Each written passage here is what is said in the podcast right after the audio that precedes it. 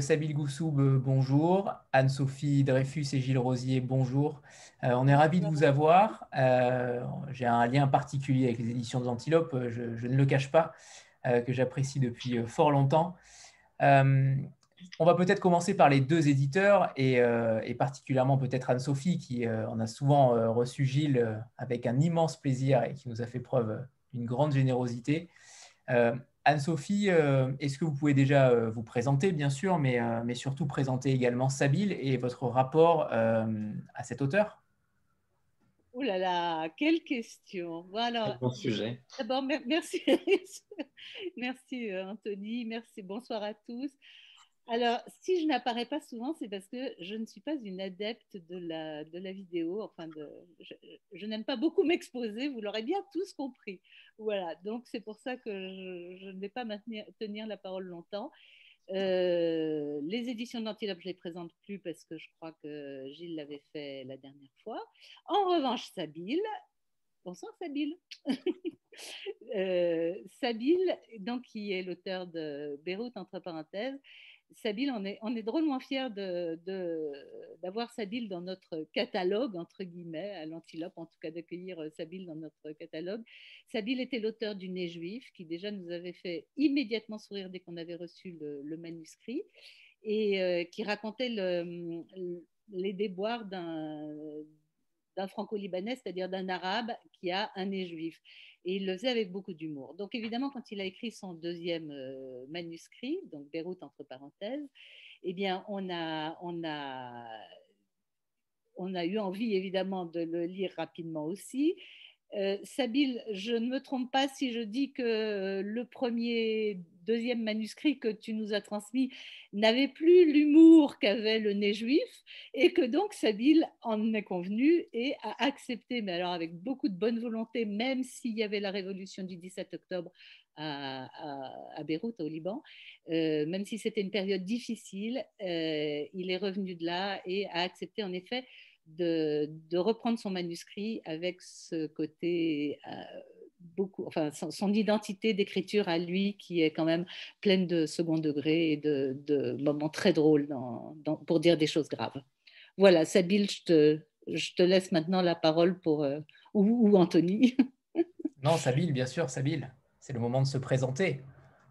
Ah, c'est très compliqué ça. Euh, comment me présenter? Bah, Elle a très bien présenté la chose sur, le, sur, le, sur les livres. Qu'est-ce qu'il faut raconter une histoire? Bah, Je vais raconter l'histoire de ce livre. Alors, ce livre, en fait, euh, il y a eu beaucoup de versions, effectivement. Comme elle racontait euh, le 17 octobre 2019 au Liban, il y a eu une révolution, enfin, ce qu'on appelle aujourd'hui la révolution du 17 octobre. Et donc, j'étais à Paris et je suis parti au Liban écrire sur, le, bah, sur cette révolution un court récit pour un journal libanais. Et quand je suis rentré, on devait sortir le livre euh, deux, trois mois plus tard. C'était une ancienne version. Et finalement, on s'était beaucoup pris la tête parce que j'avais très peur de sortir le livre à ce moment-là parce que c'est un voyage en Israël, parce qu'au Liban, euh, forcément, c'est interdit. J'avais peur des représailles, on va dire d'une certaine façon. Et donc, on avait euh, finalement euh, bah, repoussé la sortie à bah, août, août dernier. Avec le temps, en fait, j'avais réalisé que finalement, ce voyage que je racontais, il m'était aujourd'hui possible de le raconter parce que la révolution, d'une certaine manière, a libéré une parole au Liban et que ce bouquin fait partie de cette parole libérée. Euh, voilà, c'est un positionnement comme un autre sur, euh, sur les questions qui entourent le pays. Mais voilà, c'est un point de vue, disons, que j'ai plus honte de cacher et que j'ai pas peur de cacher aujourd'hui. Alors, qu'est-ce qui vous lie euh, aux éditions de l'Antilope? C'est un choix plutôt surprenant, on, pourrait, on pourrait le penser. pourquoi les avoir choisis? Je ne sais pas si ce sont eux qui vous ont choisi ou pas, mais si c'est vous, pourquoi ce choix? Ce qui nous dit, c'est la littérature et c'est ce qui est le plus important, je pense, euh, qui est au-delà de toutes nos identités à nous. Après, le choix est très, c'est très simple, c'est l'histoire sur mon premier bouquin. Je devais le publier d'abord en France, enfin avec un littéraire en France avec qui c'était pas vraiment fait. Puis ensuite, je vivais au Liban à cette époque-là et je travaillais sur un livre photo avec une maison d'édition libanaise qui publiait des livres en français. Et je leur avais fait lire mon manuscrit, le premier du nez juif. Ça leur avait plu, sauf qu'ils m'avaient dit, euh, c'était quoi déjà? Si on publie ton livre, ils vont nous exploser notre bureau. Et c'était une période où voilà, j'avais vécu plusieurs années au Liban et j'en avais vraiment, vraiment marre. J'avais lu le premier roman que les éditions de l'Antilope avaient sorti, comme Dosseur de Rachel Chalita. Je ne sais pas si certains me connaissent, j'avais beaucoup aimé. Et je crois qu'au fond de moi, il y avait un côté provocateur qui, me, qui me, disait ça, ça va être très drôle. Enfin, J'avais envie d'envoyer à une maison de littérature juive et israélienne euh, ce bouquin. Et puis finalement, je l'ai envoyé par mail parce que j'étais au Liban. On pouvait l'envoyer par mail euh, à l'Antilope. Et euh, quelques jours plus tard, ils m'ont appelé. Et ça s'est fait dans les semaines après. Je suis venu à Paris et on, et on a signé notre bah, premier contrat. Mhm. Ce qui est, j'imagine, une belle preuve d'amour et de réconciliation entre, entre plusieurs peuples. On fait partie du même peuple, on est tous, on est tous français, c'est ce qui nous aide, je crois, à discuter ensemble et à pouvoir, euh, et à pouvoir publier, euh, bah, pour eux publier les livres qu'ils publient et moi écrire les livres que, que j'écris. Est-ce qu'on peut peut-être parler, Sabine, de votre, de votre parcours euh, professionnel? Vous êtes un photographe, un artiste. quel est votre univers dans ce, dans ce domaine-là? Dans le domaine de la photographie? Ouais. Voilà, oh mais ça, c'est là, je saurais ni comment. Déjà, c'est des questions qu'on m'a jamais posées, donc vous êtes très fort. Et donc, j'ai pas de réponse préparée. Euh, j'ai commencé par la photo. Enfin, disons que je voulais faire d'abord du cinéma. Et j'ai commencé par faire de la photo quand je suis allé au Liban. Enfin, je suis né, j'ai grandi à Paris. Je suis parti vivre au Liban vers l'âge de 19 ans, quelque chose comme ça. Et euh, ce que je voulais faire, c'était du cinéma et la photo, et c'était un début pour raconter des histoires. Donc, c'est ma, ma façon au début que j'ai utilisé. Enfin, c'est ma c'est le moyen artistique que j'utilisais au début pour raconter les choses que je voulais raconter ou dire les idées que j'avais envie de dire. Donc ça a été un moyen que j'ai utilisé pendant 7 euh, à 8 ans. Moi que j'estime, je ne pense pas avoir réussi à faire les photos que je voulais faire. Je n'ai pas réussi à exprimer avec les premières photos, les expositions, etc. que j'ai fait ce que je voulais raconter. Et en fait, l'écrit est venu pallier un peu mon manque euh, que j'avais en photo. C'est-à-dire que dès que j'avais une photo, j'avais besoin de l'expliquer. Euh, et, finalement, en écrivant, j'ai plus besoin d'expliquer quoi que ce soit. Voilà, en écrivant, je racontais ce que j'avais vraiment envie de raconter. Maintenant, il y a quelque chose qui m'intéresse toujours aujourd'hui, c'est comment mêler photos et écrit ensemble. Euh, c'est quelque chose que j'aime beaucoup, que des photographes savent très bien faire parfois dans des vidéos où ils vont faire des montages de photos et raconter un récit qu'ils vont écrire autour. Euh, je pense même à Chris Marker, qui est une référence en la matière. Euh, moi, pour l'instant, ce n'est pas un truc que j'ai fait. Là, j'ai mis des photos euh, bah, dans notre deuxième livre, une série que j'avais fait au tout début, enfin une série complète que j'ai fait au tout début. Ça devait être même ma première série que j'avais faite dans ma vie. Une série où j'ai euh, voilé, enfin, je dis que j'ai voilé toute ma famille dans la série d'un kéfier. C'est un mensonge, hein, je n'ai pas, voilé que ma famille, il y avait des amis et d'autres personnes. Mais, mais disons que la photo, c'est quelque chose que je vais pas lâcher, sur lequel je vais revenir sûrement bientôt. Oui, exactement, c'est. Ouais. J'arrive pas à la montrer euh, réellement. Non, mais, voilà, Eva, l'a fait. Eva la montre, super. Voilà, génial. Donc oui, voilà, justement, cette, cette série de photos, euh, dans quel cadre est-elle intervenue et surtout, euh, qu'est-ce que ça dénonce? Qu'est-ce que ça expose, entre guillemets, au, grand jour? C'était, Je l'ai faite pour, pour exprimer deux étouffements à l'époque je dis à l'époque, ils existent encore aujourd'hui chez moi, euh, c'était l'étouffement premièrement familial et le deuxième, c'était un étouffement politique. L'étouffement politique, c'était un étouffement, on va dire, euh, je viens d'une famille assez politisée qui, euh, dont une partie a défendu la Palestine pendant la guerre du Liban et les Palestiniens. Et disons qu'il y avait une sorte de chape de plomb sur la Palestine, c'est-à-dire qu'on ne pouvait pas parler de la Palestine, on était obligé de défendre la Palestine. C'est-à-dire que la question juive, la question israélienne, c'est des questions que je ne pouvais pas aborder à table à la maison et que si je les abordais, fallait que ça aille dans le sens des gens euh, qui pensaient pro-palestiniens à leur façon et qui aujourd'hui sont des gens, euh, pour ceux qui connaissent le Liban, qui sont très pro-Hezbollah, euh, le mouvement extrémiste chiite. Et donc, si on n'était pas dans cette case-là, on était directement rejeté ou insulté, voilà, peu importe. Et l'étouffement familial, c'était ça, c'est quelque chose qui, qui, est dans beaucoup de familles et pas que au Liban. C'est aussi très oriental aujourd'hui. C'est c'est qu'on est prêt à tout pour maintenir le, la famille soudée. Et euh, on est prêt à tout, c'est-à-dire à, mentir, mais à, outrance, à pas être qui on est. Euh, je pense à des amis hein, pour moi qui sont, euh, qui sont homosexuels, enfin tout simplement ma belle-sœur qui, qui, ne peut pas vivre son homosexualité devant son père, et parce qu'il ne faut pas briser la famille, parce que la famille nous a aidés ou pendant la guerre ou après. Donc voilà, c'était deux étouffements que je sentais très fort chez moi. Et j'ai essayé de les exprimer à travers cette série photo. Euh, j'estime qu'à travers la série, j'ai pas vraiment réussi.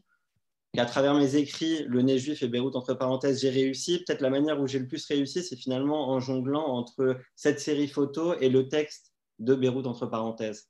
Peut-être là, j'ai réussi à mieux exprimer cet étouffement, en tout cas, que, que je ressentais. Dans ce livre, il y a quand même beaucoup de choses. alors, c'est fait subtilement, à chaque fois très subtilement, en fait. Vous dénoncez beaucoup de choses. Vous êtes à la fois drôle et, touchant, voire tendu. L'ambiance est parfois très tendue pourquoi, un livre tout simplement, pas simplement sur euh, le Liban? Euh, Et pourquoi avoir voulu mixer, mêler autant de, choses à l'intérieur du livre? Est-ce qu'on peut déjà peut-être faire le pitch du livre? Parce que pour ceux qui ne l'ont pas lu, euh, on va peut-être pouvoir le faire, même s'il est très difficile au final, parce qu'il y a beaucoup de choses en, en, sous-marin, beaucoup de choses en filigrane qui viennent ajuster à chaque fois ce que vous dites. Pour, alors pour le pitch, peut-être je peux embêter Anne-Sophie ou Gilles, non Parce que vous pitchez bien en général. Oh, euh, euh, euh. Bah, non, mais si tu veux, je le fais, hein, si tu veux pas. Bah, ou alors, je, veux bien commencer, mais après, c'est. Je continue, je continue. d'accord, d'accord. En fait, l'idée première de, de Sabine, si je ne me trompe pas, c'était surtout de raconter le, le passage d'un arabe qui entre en Israël euh, et, donc le passage par l'aéroport de Ben Gurion. Sauf que euh, Sabil commence toujours, et là il a raison, par dire un Libanais qui veut aller en Israël, c'est euh, aller chez l'ennemi. Donc pour le Liban, c'est parfaitement interdit. Il risque jusqu'à sa vie, enfin jusqu'à sa vie, en tout cas, aller en prison ou la prochaine fois qu'il va au Liban. Donc, l'idée du roman, c'est vraiment comme un fantasme, quoi. Enfin, sauf qu'après, euh, la, réalité, le fantasme, c'est faire aller un Libanais euh, en Israël et passer par euh, Ben Gurion et l'interrogatoire à l'aéroport. Et ce passage par l'aéroport, euh, par cet interrogatoire qui dure des heures, permet à, Sabine, à l'auteur, de d'exprimer énormément de choses sur l'identité, ce que c'est que enfin, là où l'amènent les questions, c'est-à-dire eh bien, euh, toutes les, questions intérieures euh, que, réveille l'interrogatoire avec des questions pragmatiques et idiotes euh, que tous les passagers, en tout cas beaucoup de passagers, pas seulement libanais ou arabes, subissent. Voilà, Sabine, c'est à toi là maintenant de, prendre le relais. merci. Et oui, donc c'est clair, oui, alors au-delà d'un arabe, c'est l'histoire d'un Libanais qui va en Israël, c'est-à-dire un, deux pays qui sont euh, bah, frontaliers, euh, qui n'ont qui connu qu'une guerre entre eux, c'est-à-dire qu'on est toujours en guerre depuis la création de l'État d'Israël jusqu'à aujourd'hui, on est toujours en état de guerre. Il y a eu des moments d'accalmie ou pas, mais voilà, c'est deux pays en guerre. Et effectivement, comme disait Anne-Sophie, c'est puni par la loi. Il y a plusieurs histoires de Libanais, réalisateurs qui ont tourné là-bas, qui ont eu de nombreux problèmes quand ils sont arrivés au Liban. Euh, la question de pourquoi j'écris, pourquoi écrire, mêler ces deux sujets, euh, c'est vachement intéressant parce que je crois que je n'arrive pas encore à écrire frontalement sur le Liban. Euh, j'ai besoin toujours de, bah, aussi parce que j'ai déjà lu beaucoup de choses qui sont écrites, beaucoup de romans qui ont, été écrits de manière très frontale sur le Liban. Et finalement, le point de vue que j'avais jamais, jamais lu sur le Liban, c'était le point de vue finalement d'un Libanais qui va en Israël, ce pays ennemi, et qui regarde le Liban de là-bas et qui revit son Liban de là-bas. C'était un point de vue que j'ai vu ni dans un film, que j'ai pas vu dans des séries photos, que j'ai pas lu dans un livre, et finalement ça m'intéressait justement de le raconter. Qui plus est que j'ai fait ce voyage euh, une fois, ce fameux voyage interdit, où euh, j'ai caché à ma famille que j'y allais, enfin j'ai menti à tout le monde, et j'y suis allé pendant une semaine, et, euh, et j'ai connu un interrogatoire celui-là est fort, on va dire qu'il est inspiré de celui que j'ai vécu. Il y a beaucoup de questions surréalistes qui sont, euh, qui sont dans le livre, qui m'ont été posées et qui ont forcément m'ont inspiré après euh, euh, ce livre, parce que sur le coup, effectivement, tu le vis avec, enfin, quand tu vis l'interrogatoire, tu le vis avec beaucoup de, enfin, c'est un peu rude, on va dire. Et une fois que tu sors du pays d'Israël et que tu rentres en France et que tu retournes au Liban, etc., tu prends un peu le recul sur les questions, sur l'interrogatoire, et en fait, finalement, c'est plutôt drôle. Enfin, pour moi, cet interrogatoire, il peut être un peu tendu, mais pour moi, c'est plutôt, c'est une vaste blague. Les questions qu'il nous posent, les, scènes vécues, euh, c'est surréaliste. Enfin, ça, ça, me semble surréaliste. Et, à mon sens, le roman a, deux points euh, culminants, c'est-à-dire que dans un premier temps, on a l'interrogatoire, mais ensuite, on a une seconde partie, même si elle n'est pas euh, signifiée clairement, mais qui est beaucoup plus sur la résilience, sur, euh, véritablement sur Israël et la Palestine, sur le conflit israélo-palestinien. Euh, on, est davantage sur ça dans la deuxième partie. Ça a été un, choix, euh, un choix plutôt fort, je trouve, d'avoir géré ça comme ça. Alors au début, c'était qu'un interrogatoire, le livre, et finalement, je ne sais pas comment est venue cette partie, mais Mais disons que le livre, quand je l'ai écrit, euh, il y avait deux questions que je me posais en tête. La première, c'était, euh, bah, je suis né, j'ai grandi à Paris, j'ai beaucoup d'amis euh, juifs qui, sont, qui partaient en Israël en vacances en été, par exemple. J'ai plein de copains français qui partent en voyage là-bas. Et j'ai jamais réussi à exprimer en vrai euh, pourquoi moi, franco-libanais, pourtant aussi né à Paris, qui a grandi là, voyager en Israël, ça me semblait être un truc complètement dingue. donc, à travers ce livre, finalement, je m'adressais aussi aux Français et d'une certaine façon aussi, je m'adressais aux Libanais parce que pour le coup, quand je suis allé là-bas, mes copains libanais n'y sont jamais allés pour 90%, et même un Libanais du Liban n'imagine même pas un instant euh, voyager là-bas.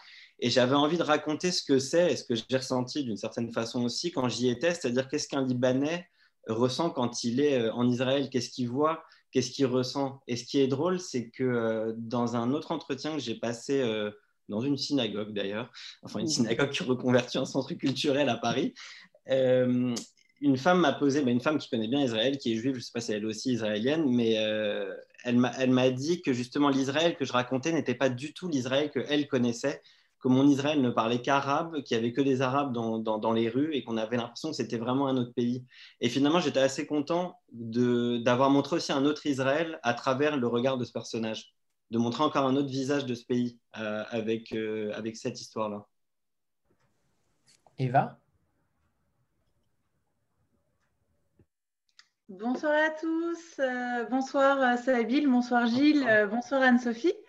je suis vraiment super contente d'être là parce que j'adore la maison d'édition L'Antilope. Et Sabine, j'avais lu une première fois votre livre, je l'ai relu hier soir bah, justement pour, pour l'émission et j'ai encore plus aimé en fait la, la, deuxième fois. Donc vraiment, je suis super contente et en plus d'enchaîner la lecture et puis le live ce soir. J'avais plusieurs questions. Euh, en fait, c'est via votre livre que euh, j'ai su que les Libanais, en fait, et c'est aussi valable pour les binationaux, euh, n'ont pas le droit en fait de se rendre en Israël, que c'est puni par la loi. Enfin, on ne peut pas s'y rendre, on ne peut pas faire de commerce, d'après ce que j'ai lu dans, dans l'article. On n'a même pas le droit de discuter techniquement avec un Israélien. et, et, justement, je me disais, enfin voilà, vous qui avez fait cette démarche d'aller en Israël, euh, est-ce que au moment où vous avez entrepris ce voyage, vous vous êtes dit euh, bah, peut-être que euh, ça va avoir des répercussions en fait, je pourrais pas aller dans mon pays d'origine, je pourrais plus y retourner, enfin voir de la famille, des amis, enfin est-ce que vous vous êtes dit il va y avoir un risque qui va peser sur moi et ok je le, prends? Oui, bah, mes éditeurs peuvent vous confirmer ce risque, ils en ont entendu parler. oui, oui, alors ce voyage, je j'ai voulu le faire trois fois avant d'y aller. Euh, trois fois, j'ai annulé mes billets euh, à deux, trois jours près parce que j'avais trop peur d'y aller. Et en fait, euh, oui, c'est une question. c'est une question que j'ai pas arrêté de me poser. En fait, pour moi, si c'était pas, à un moment, j'ai senti que c'était obligatoire dans ma démarche artistique et même en termes, en termes d'humain, d'y aller, d'aller voir ce que c'était, de me confronter à ça. Pour forcément, quand j'y suis allé, je me le disais peut-être pas à l'époque, mais je savais que j'allais le raconter. C'est-à-dire que mm. c'était comme une, évidence dans mon parcours et de Libanais et de Français et d'artistes qu'il fallait que j'aille là-bas et que je raconte ce, pays-là. Euh, j'ai eu la chance par euh, je ne sais quel miracle d'avoir euh, été sensible à la question juive dans ma vie. Et en étant libanais, c'est assez fou parce qu'on se rend compte de l'autre côté. Et finalement, pour aller au bout de cette question-là, Israël, c'est comme une évidence. C'est-à-dire, si j'avais envie de comprendre jusqu'au bout et ressentir la question juive, il fallait que j'aille là-bas. Et donc, euh, et donc, je l'ai fait. Après la peur, ouais, ouais, j'ai eu peur, mais j'ai encore peur aujourd'hui. Là, maintenant que j'ai sorti le livre, je, fais le malin, mais, euh, mais j'avoue qu'aller au Liban, ça me fait très, très peur. Là, je dois y aller dans les semaines qui viennent, et j'avoue que ça me fait assez flipper. Alors maintenant, avec tout ce qui se passe au Liban en ce moment, je sens que je vais peut-être passer tranquille, euh, parce qu'ils ont autre chose à faire. Je pense que de m'arrêter, ça me semblerait un peu absurde qu'ils m'arrêtent maintenant. Mais bon, ils sont plus à une absurdité près. Mais c'est euh, public en plus. vous avez sorti, euh, vous avez sorti un livre. Euh, n'importe qui peut effectivement le lire, connaître le sujet. Vous parliez de votre famille tout à l'heure, à qui vous l'aviez caché, mais bah, maintenant ils le savent aussi et comment ils ont réagi. Enfin, Bon, alors mes parents, euh, maintenant ils le savent. Alors mes parents, ma mère n'y croit toujours pas. Je, il y a deux semaines, elle est, elle, est, venue me voir et elle m'a regardé. Elle savait, elle savait même que j'y suis allé deux fois, parce que je suis retourné une deuxième fois à Noël pendant qu'elle, elle prenait un avion pour Beyrouth et moi j'allais à Tel Aviv. Donc euh, elle sait vraiment que j'y suis allé. Et pourtant, il y a deux semaines, elle est venue me voir. Elle m'a dit Mais, mais c'est une blague, de toute façon, ton voyage, non Tu inventes tout. c'est pas vrai, tu pas allé là-bas quand même, c'est pas possible. Votre mère, je pense que vous êtes mythomane en fait. Ouais, ouais, ça doit tenir d'elle, je pense. Mais ouais, ouais. Mais donc, ouais, non, sur les parents, ils savent. Sur une autre partie de la famille, on n'en parle pas. On fait comme si ça n'existait pas. Euh, ils le savent, mais voilà, on n'en parle pas. Et sur le Liban, bah, sur le Liban, j'ai su à travers des amis journalistes qu'apparemment des gens préparaient quelque chose. Mais enfin, ça, ça veut rien dire. Des gens préparaient quelque chose. Je ne sais pas si c'est une tribune ou, euh, ou euh, des insultes que je vais recevoir en même temps. Enfin voilà, je pense que d'ici six mois, je vais recevoir quelque chose. Et, et je ne sais plus après à quoi je dois répondre. Pardon. C'était ça, non? C'est ça la question? C'était ça, c'est effectivement de, de, dire voilà, il y a potentiellement des répercussions enfin sur euh, ce voyage pourrait avoir des répercussions euh, pour vous, enfin au niveau, au niveau juridique, au niveau pénal, etc. Oui, parce que quand on est binational, en fait, quand on arrive au Liban, ils s'en foutent de notre passeport français, on est forcément euh, libanais. Enfin, c'est la loi libanaise qui va nous qui régit. Oui, ouais, ouais, parce qu'effectivement, dans l'article, c'est bien marqué, et les binationaux sont concernés car on, on, ne les considère que libanais et pas leur autre nationalité. Et mm. j'avais une autre question. Euh, donc, vous racontez effectivement bah, l'interrogatoire euh, qui est un peu, euh, entre absurde et, musclé en fait. Est-ce que vous attendiez justement à ce qu'il y ait un interrogatoire à Ben Gourion, que vous puissiez avoir des difficultés en fait à, rentrer dans le pays ou finalement vous pensiez passer tranquillement et ça a été une, ça a été une surprise? Là, votre interrogatoire. Quoi Pardon? Je, disais, je disais qu'on notera que l'interrogatoire se finit sur une, note plutôt, plutôt douce. Plutôt, euh, je trouvais ça très, très poétique. Un peu complice, voilà, une note complice, on va dire.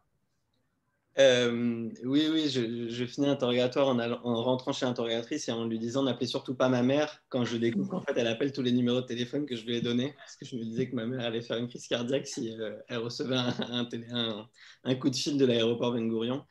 Euh, sur l'interrogatoire, je m'attendais, oui, oui, je vais pas mentir, oui, je m'attendais. Enfin, je, je suis libanais, je vais en Israël, je sais qu'il va m'arriver des, va m'arriver des choses. Après, après, je m'attendais à tout et n'importe quoi. Euh, moi, j'imaginais rien en tant que tel, mais on m'a tellement raconté de choses, et de la part d'amis israéliens, et de connaissances, et parce que j'ai lu des choses, et évidemment ce que ma famille et les Libanais me racontaient si un jour je vais là-bas. Je m'attendais à euh, me faire découper en morceaux, je m'attendais à me faire emprisonner, je m'attendais à me faire renvoyer directement. On m'a aussi dit l'inverse, on m'a dit que comme j'étais chrétien, d'origine chrétienne libanaise, euh, on allait m'accueillir sur enfin, qu'on allait me déballer le tapis rouge et j'allais rentrer comme un grand seigneur sans être interrogé. Vraiment, je suis arrivé là-bas, je savais rien.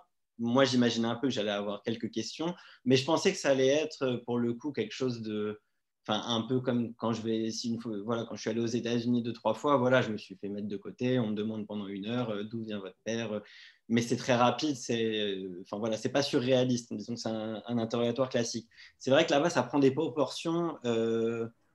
Je sais pas, je pense qu'ils font exprès. Hein. Je pense qu'ils font exprès pour, pour faire peur. Enfin, je pense qu'ils doivent avoir des techniques pour, pour nous impressionner, euh, des choses qui m'échappent moi complètement. Déstabiliser aussi. Et au retour, parce que moi, quand j'y suis allée, euh, je suis rentrée euh, vraiment tranquillou.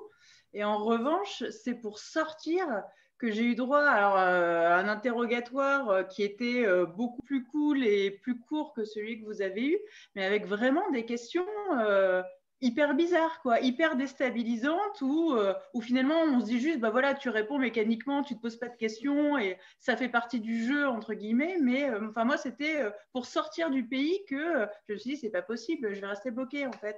Et pour ressortir, vous avez pas eu de soucis? Non, ils m'ont posé une question, ils m'ont demandé si je voulais apprendre l'hébreu. et, et, justement sur l'interrogatoire, est-ce que vous euh, vos réponses qui sont euh, hilarantes évidemment dans le livre, mais est-ce que vous avez osé les faire également en réalité? Je n'ai pas un souvenir exact de ce que je répondais, mais je crois que j'étais assez hilarant. J'étais assez hilarant parce qu'en fait, je pense qu'il y avait, y avait deux couches. Euh, je sais que la moitié du temps, elle ne comprenait pas trop l'anglais, donc c'était un peu bizarre. Je répétais 50 fois les mêmes mots. Euh, et, oui, parce que, elle me demandait, genre, qu'est-ce que tu penses de la politique entre Israël et la Palestine? Elle m'a vraiment montré mes photos, la série que vous avez montrée sur le Kéfia, ils me l'ont vraiment imprimé, ils me l'ont vraiment montré. Et je me retrouve à l'aéroport Ben à devoir parler de mes photos et de pourquoi je les ai faites. Oui, je, pense que j'ai donné plein de réponses surréalistes. Euh, et parfois, je mentais aussi. Enfin, on fait ce qu'on peut hein, quand on est face à eux. De toute façon, j'avais rien à me reprocher. En fait, c'est surtout ça. C'est qu'à partir du moment où on n'a rien à se reprocher, on fait un peu ce qu'on veut euh, quand même. Il y a Soraya qui demande un exemple de questions euh, qui, qui, sont dans le livre. Euh, je suis en train de chercher. Mais on pourrait aussi faire un petit extrait aussi tout à l'heure, Sabine si vous avez le livre sur vous, on fera un petit extrait lu. Je vais passer la parole à, Anne-Sophie. Ben, je, peux lire je, peux lire justement à propos des photos que montrait Eva tout à l'heure. Euh, l'extrait de, questions qui concerne les, photos. Sur les photos, les personnes enquêfiées, ce sont des Palestiniens? Non, ma famille. Votre famille, ce sont des Palestiniens? Non, des Libanais. Pourquoi alors les avoir couverts d'un kéfier palestinien Je ne sais pas quoi lui répondre. Ce projet, cette série, je ne l'aimais pas, je l'avais raté. Mais est-ce vraiment le moment d'en parler, de discuter de photographie, de remettre mon travail en question? Je regarde cette série posée devant moi, image après image, chacun des membres de ma famille. Je suis le seul à savoir qui est derrière chaque foulard. Voilà, après on peut, on peut continuer, mais les questions, voilà, c'était le, montrer le, les questions. Très bien. Et euh, donc la deuxième Anne-Sophie maintenant, qui a une question. Ah, il y a deux Anne-Sophie, il y a deux, deux Anne-Sophie ce soir. Oui, bonsoir. En fait, euh, alors j'ai lu le livre en début de semaine, mais il m'a interpellée et notamment j'ai je me suis perdue en fait entre ce qui pouvait être du témoignage de la réalité et ce qui ressemblait à de la fiction, mais qui était peut-être euh, du coup de la vérité aussi. Et euh, à un moment donné, vous dites, je ne sais plus qui, je suis, et, euh, et, un peu plus tard, je crois que c'est à la sortie de l'interrogatoire, vous dites, j'ai l'impression de naître une seconde fois. Et du coup, ça m'a interpellée. Est-ce que vous avez du coup fait une, une réelle introspection pendant toutes ces heures d'interrogatoire? Est-ce qu'à chaque fois qu'ils avaient le dos tourné, du coup, vous aviez vraiment le temps avec le stress de, de, vous demander qui vous étiez et où vous étiez et pourquoi? Pendant le vrai interrogatoire, non, non, j'avais aucun recul sur rien du tout. Euh, je, répondais, euh, comme je disais tout à l'heure, parfois, euh, enfin, comme je pouvais, quoi, en gros.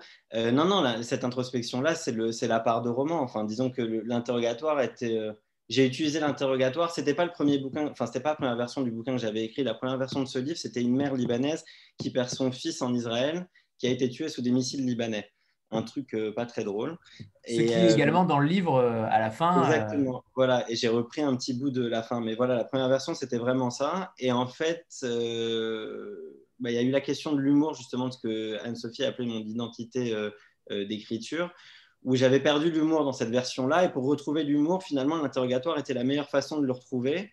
Et en même temps, de faire passer des questions, on va dire, intimes, sérieuses, sur, la, sur ce que c'est euh, d'être libanais, sur ce que c'est euh, la famille, enfin de plein de questions, ce que c'est d'être un artiste, mais de manière légère. Et ce travail-là, il a été fait après sur, dans, dans l'écriture. Et sur le réel, la fiction, etc., euh, bah, bah, je ne sais pas en fait. Parce qu'en fait, ce qui est drôle, c'est quand on écrit, après, on croit qu'on a vécu ce qu'on a écrit. Enfin, il y a quelque chose de. On ne on sait plus qui on est par rapport au personnage qu'on invente. Euh, et, puis finalement, une part de nous devient ce personnage-là parce que hum, si demain je devrais raconter mon interrogatoire à quelqu'un, je pense que je raconterais ce que j'ai écrit dans le livre et pas vraiment ce que j'ai vécu. Euh, donc euh, les deux se et ça, ça m'intéresse beaucoup. Enfin, j'aime beaucoup cette idée de.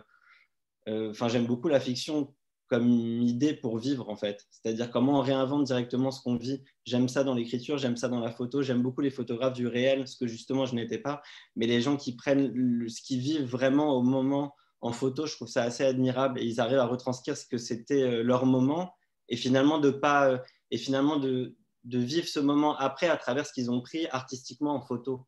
Et, euh, et j'aime beaucoup ça aussi dans l'écriture. Notamment dans la dans ce que j'ai dit, mais j'espère que c'était clair. C'est très bien. notamment dans la part autobiographique, vous avouez dans le livre, alors vous avouez façon de parler parce qu'on ne sait pas si c'est votre personnage ou vous, mais vouloir avoir deux avoir, pardon, euh, avoir voulu devenir rabbin Oui, non, ça c'est une extrapolée. moi, je, jamais devenir rabbin, je ne crois pas du tout en Dieu. Donc vraiment, sauf, sauf s'il y a beaucoup de rabbins qui ne croient pas en Dieu, ce que j'imagine. Mais, euh, mais, mais bon. vous, disiez, euh, vous disiez être un rabbin libéral, de, je crois, de mémoire, pour, une, pour une paix entre les, entre les deux peuples, évidemment, et, et, et pour le mariage homosexuel également. Oui, c'est entre une mi-provocation. Euh, euh, non, mais il y a quelque chose dans la spiritualité, il y a, quelque chose que j'admire chez ces, euh, chez ces gens qui, qui, deviennent rabbins, qui deviennent prêtres. il y a quelque chose de, qui me semble pas que j'admire, que je trouve fou d'aller s'isoler dans cette vie-là. Enfin, il y a quelque chose qui est surtout pour un écrivain qui vit aussi, qui aime bien l'idée de l'isolement. Il y a quelque chose de, on sent un parallèle fort. Donc oui, je, peux comprendre. Et en plus, pour le coup, les rabbins ont l'amour des mots, donc je, l'ai aussi. Ils sont censés avoir l'amour des mots. Sandra? Oui, bonsoir euh, Sabine, Gilles et Anne-Sophie. Bonsoir Sandra. Merci d'être là, de nous recevoir.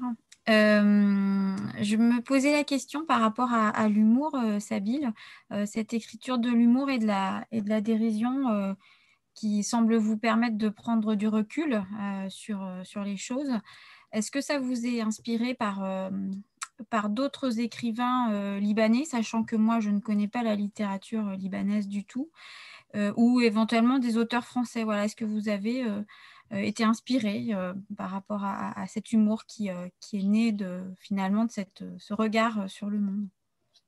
Alors, pas de la littérature libanaise, parce que la littérature libanaise, pour bien la connaître, est plutôt plombante. donc, c'est pas là. Alors, c'est le théâtre libanais. Le théâtre libanais, surtout le théâtre libanais qui est, sorti pendant la guerre civile de 75 à 90, était très, très drôle. et c'était une manière, justement, en, allant chercher dans l'absurde, etc., justement, c'était une manière, de, je pense, de vivre et de lutter euh, dans cette guerre au Liban, de raconter autre chose autrement, de se moquer de soi. Euh, peut-être mes inspirations sur ça seraient plus des réalisateurs pour le coup. Euh, je dirais qu'il y a le réalisateur italien Nanni Moretti, il y a le réalisateur palestinien Ila Suleiman, il y a beaucoup Woody Allen aussi. bon, je pourrais en citer. Il y a un Palestinien dont je parle dans le livre aussi, dont le nom la m'échappe. mince. Bon, le nom m'échappe, mais voilà, j'aime beaucoup ces gens qui, qui font des films ce qu'on appelle les films d'auteur, on va dire, mais où en fait ils vont mêler politique, euh, moquerie de soi, ils vont se moquer d'eux-mêmes, et ça va leur permettre de se moquer du, monde qui les entoure aussi. Et je pense qu'en tout cas, sur les deux premiers livres que j'ai écrits, euh, l'inspiration n'est pas directe, c'est-à-dire que je ne me mets pas devant mon ordi, je me dis je vais faire comme. Mais une fois que le livre est terminé et que je relis le livre, je me dis ah oui, quand même. C'est-à-dire que je vois plein de, plein, plein de choses qui sont similaires, même la construction du livre, finalement, cette suite de séquences euh, c'est très inspiré de ces films-là, parce que quand on regarde un film de, de Nani Moretti ou d'Elia Suleiman, c'est une suite de séquences, il n'y a pas du tout une narration euh, euh, linéaire, c'est voilà, des, des, moments qui sont pris les uns à côté des autres qui font film. Et là, c'est un peu pareil pour le livre. Peut-être plus pour le premier, moins pour le second, mais même le second a quand même cette construction-là. Et, oui, alors pardon, je vais répondre à un autre truc d'Anne-Sophie tout à l'heure, pas, pas titrice. Euh, quand, vous avez cité, j'ai l'impression de naître une seconde fois, ça c'est quand le personnage arrive en Israël, et en fait c'est euh, lié au moment, enfin, un moment que j'ai vécu et qui était merveilleux, c'est-à-dire qu'on arrive dans un pays où en fait plus personne ne sait où on est, et on, est, et on devient ce qu'on veut. Ce qui est merveilleux dans la vie, ce qui en général, on écrit pour faire ça, et là moi j'ai eu la chance de vivre pendant une semaine ce moment-là, c'est-à-dire que j'étais en Israël, strictement personne ne savait que j'étais là-bas, sauf mon, ma meilleure amie euh, qui est le double de Rose dans le bouquin, qui m'a accueilli là-bas, et donc les gens que je rencontrais là-bas. Et c'est un sentiment merveilleux pendant une semaine de pouvoir vivre comme on veut. De, c'est presque. Alors, je racontais pas de bêtises, mais si j'avais m'inventer le passé que je voulais, j'aurais pu. Enfin, c'était presque une scène de film surréaliste d'un homme qui va, va euh, disparaître et renaître dans un autre pays, euh, une espèce de truc d'espionnage. Enfin, c'était un peu fou comme moment. Oui, j'ai vraiment eu cette impression de devenir une seconde personne à ce moment-là. Est-ce qu'il y a un parallèle, justement, vous êtes né deux fois euh, à ce moment-là et vous êtes mort deux fois euh, à travers votre mère euh, en fin d'ouvrage. Est-ce qu'il y a une sorte de parallèle entre les deux? Une sorte de, cycle qui se, qui se termine avec ça, avec cette lettre? Ce rêve, plutôt? Euh, Ou c'était pas volontaire Mais vu comme ça.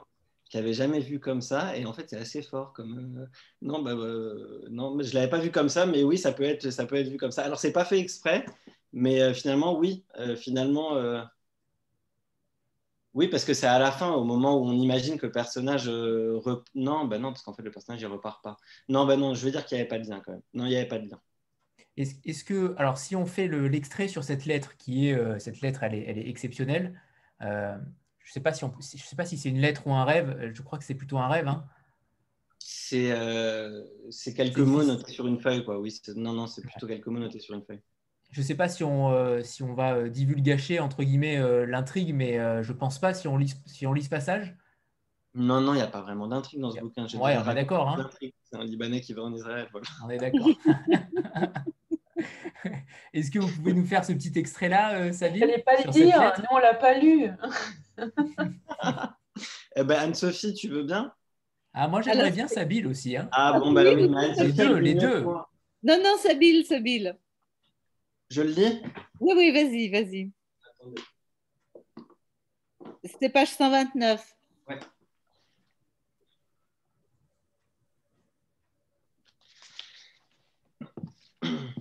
Mourir en Israël.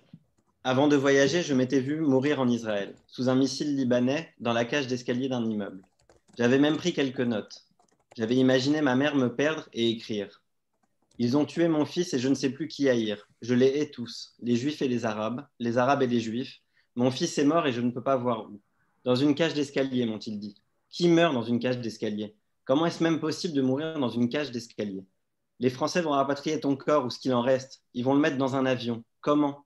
Ils vont attacher la ceinture pendant le décollage et l'atterrissage ou ton corps va se fracasser dans une boîte? Et si l'avion crache en plein vol, tu seras mort deux fois? Tu voulais qu'on te jette dans la mer de mon village, au Liban, le seul lieu où tu te sentais toi. Tu me l'avais écrit par message une fois. Maman, il n'y a qu'ici que je me sens moi-même, face à cette mer, celle-là et pas une autre. Je t'emmène comment dans mon village, moi? T'es mort en Israël, sous des missiles libanais. Qui va accepter de te rapatrier au Liban? Qui? Ils diront que c'est bien fait pour toi. Pour eux, ils n'ont pas tué un homme, mais un traître. Ta seule présence là-bas excuse leur crime. Tu copinais avec l'ennemi et tu as eu ce que tu méritais. De toute façon, ton père n'accepte pas de t'incinérer. Il veut t'enterrer à Paris. Moi, je veux respecter ton souhait. Mais tu le connais quand il a une idée en tête. Il veut pouvoir passer te voir, te parler, te déposer des fleurs tous les dimanches. Il ne sait pas nager. Il apprendra, tu me diras. Passer du temps avec son fils, c'est une bonne raison de s'y mettre. C'est bête d'écrire ça, mais tu es parti trop tôt. Tu es parti avant moi et ça, c'est inacceptable. Mourir avant sa mère. On a beau l'écrire et le dire, cela ne change rien. On ne quitte pas ce monde avant ses parents. S'il y a bien une injustice, c'est celle-là. On aura beau ouvrir des syndicats, des ONG des associations, des partis et des mouvements, écrire des livres, des articles et des poèmes, rien ne changera. Si un fils doit mourir avant sa mère, il mourra. Bravo, merci, merci Sabine. C'est mon passage préféré du livre, sans hésitation. Eva? Ouais, c'est encore moi. Euh, dans le chat, en fait, on a parlé d'un d'un passage qui est vraiment, j'ai trouvé en tout cas super beau dans le livre.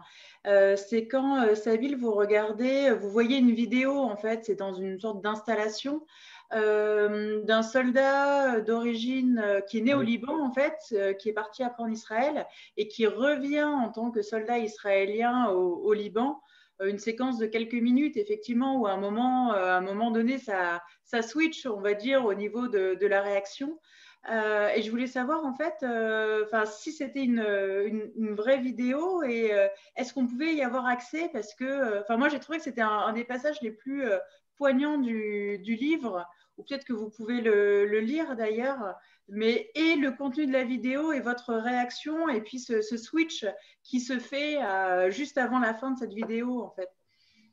Euh, alors, pour le coup, il est très long cet extrait. Je ne sais pas si vous voulez que je le lise vraiment en entier, mais, euh, mais alors, pour répondre à la première question, en fait, sur la, la, page d'après, enfin la dernière page du bouquin, il y a euh, au remerciement, en fait, c'est écrit à l'artiste Dorsleka Levy pour avoir réalisé l'installation Chômeur. Et en fait, c'est sur ce lien-là, et sur ce, sur ce lien-là, vous pouvez trouver l'installation et la vidéo normalement de, bah, que je cite en fait.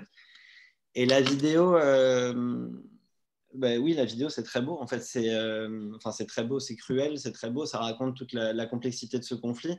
Euh, en fait, c'est un artiste israélien qui, qui est allé chercher donc, un soldat israélien, mais qui est né à Beyrouth, qui a grandi à Beyrouth, qui a passé son enfance à Beyrouth et qui, qui, est, qui est parti en Israël, je ne sais pas, vers l'âge de 15-16 ans. Et en fait, qui est revenu au Liban mais en tant que soldat, en 82, quand les Israéliens ont envahi le Liban. Euh, et, c'est quelque chose que je raconte dans le bouquin. je m'étais souvent posé la question parce que je savais qu'il y avait des juifs libanais qui étaient venus refaire la guerre au Liban et je me disais c'est quand même fou de revenir sur les lieux de son enfance et de tirer sur les lieux de son enfance. Enfin, il y a quelque chose qui me semble assez dingue de rentrer dans un tank et de tirer bah, sur son école, euh, à côté de sa synagogue d'époque, sur les immeubles de ses amis euh, ou de ses anciens amis. Et en fait, le réalisateur allait rencontrer cet homme et donc il l'a interrogé et donc il l'a filmé. En fait, l'installation de l'artiste israélien, c'est euh, donc il peut pas avoir accès à la synagogue de Beyrouth. Et donc, il a reconstitué en trois dimensions la synagogue de Beyrouth à partir d'images qu'on lui a envoyées. Et dans cette installation, il y a la vidéo bah, du soldat israélien. Et donc, en fait, au début, le soldat, quand on regarde la vidéo, je ne sais plus, elle va durer une dizaine de minutes. Euh, bon, il est tout fier. En plus, il ressemble vraiment au soldat israélien qui, moi, en tout cas, m'énerve. Il est chauve, euh, il a l'air vraiment le macho de base. Enfin, j'ai vraiment envie de l'en foutre une quand je le vois parler.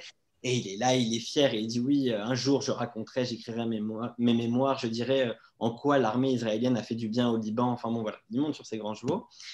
Et puis tout d'un coup, je ne sais pas ce qu'il lui prend il commence à parler de Beyrouth à quand il y était, puis il monte les yeux, enfin il lève les yeux au ciel. Puis là, je vais lire parce que c'est quand même mieux de le dire pour le coup. On n'a pas, de, pas noté son nom, mais c'est Isaac euh, Balaïla. Hein. ouais, Isaac Balaïla, ouais. Qui est son vrai nom d'ailleurs. Euh, de toute façon, on peut le voir sur l'installation. Et là, il dit donc il réapparaît pensif, il lève les yeux au ciel et confesse à l'artiste Écoute, pour moi, la guerre, c'était presque un rêve. C'était même impossible que ce soit la guerre. Je ne pouvais pas voir cette ville détruite en ruine. J'ai vu mon enfance face à moi. Je me suis senti à la maison. La vérité, c'est que je n'ai jamais pensé que le Liban était un pays ennemi. Le Liban, cette terre, je l'aime de tout mon cœur. Jusqu'à aujourd'hui, dit-il alors qu'il éclate en sanglots, je désire cette patrie. Tu sais, cela peut sonner étrange, mais pour moi, Beyrouth est ma patrie, non pas Israël. Et, euh, c'est dingue. je me souviens que la première fois que j'ai vu cette vidéo, j'ai fondu en larmes complètement. J'étais parti à une rencontre sur un livre sur Beyrouth où j'avais écrit un texte, où il y avait d'ailleurs un juif libanais qui, euh, qui avait participé au livre.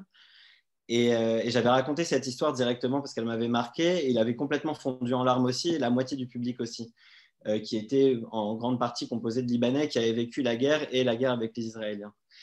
Et, euh, et ce qui est vraiment fou en fait, dans cette vidéo, c'est comment il passe finalement à dire que Israël c'est son pays, sa fierté, qu'il a fait l'armée, qu'il a défendu son pays. Et il finit par dire cette phrase, et c'est la fin de la vidéo, où finalement il renie complètement tout ce qu'il a dit. Et en fait, il renie 30 ans de sa vie, parce que ça fait plus de 30 ans que, euh, bah, qu'il vit en Israël, qu'il fait la guerre euh, en défendant Israël. Et finalement, c'est dans ces petites histoires-là euh, que je trouve du réconfort dans cette région. Et disons, que dans, avec, avec, disons que ça change rien. Malheureusement, politiquement, ça vaut rien, ces histoires-là. Mais ces petites histoires-là permettent de garder un lien entre nous, entre Israël, le Liban, la Palestine, la Syrie. Euh, et l'art permet justement de les, de, bah, de les faire raconter. Euh, et j'aime beaucoup ce, enfin j'aime beaucoup ce que j'ai fait. C'est bien la première fois de ma vie que je dis ça, mais, mais euh, non, mais j'aime beaucoup cette idée de, de, quand on voit une œuvre, la re-raconter autrement et qu'en fait on, on, re-raconte différemment d'autres œuvres que d'autres artistes ont fait. Et, et, finalement, voir cette œuvre de l'artiste israélien, il me semblait presque évident que je devais la reprendre et la remettre dans ce livre-là pour qu'elle prenne vrille ailleurs et pour qu'elle résonne encore chez d'autres gens, etc., etc., etc comme une mise en abîme. Exactement. Et il reste, des juifs au Liban ou plus du tout? Une trentaine. Euh, une trentaine. Enfin, c'est anecdotique, quoi. C'est juste 30 personnes qui sont pas. Enfin, il n'y a, a, pas de vie juive au Liban, en tout cas. Mm. Il y a une existence parce qu'il y a quelques personnes, mais disons qu'il n'y a personne qui fait Shabbat, il n'y a pas de synagogue ouverte. Enfin, non, il n'y a pas de vie. Il n'y a plus de vie, de vie juive. Merci, Isabelle?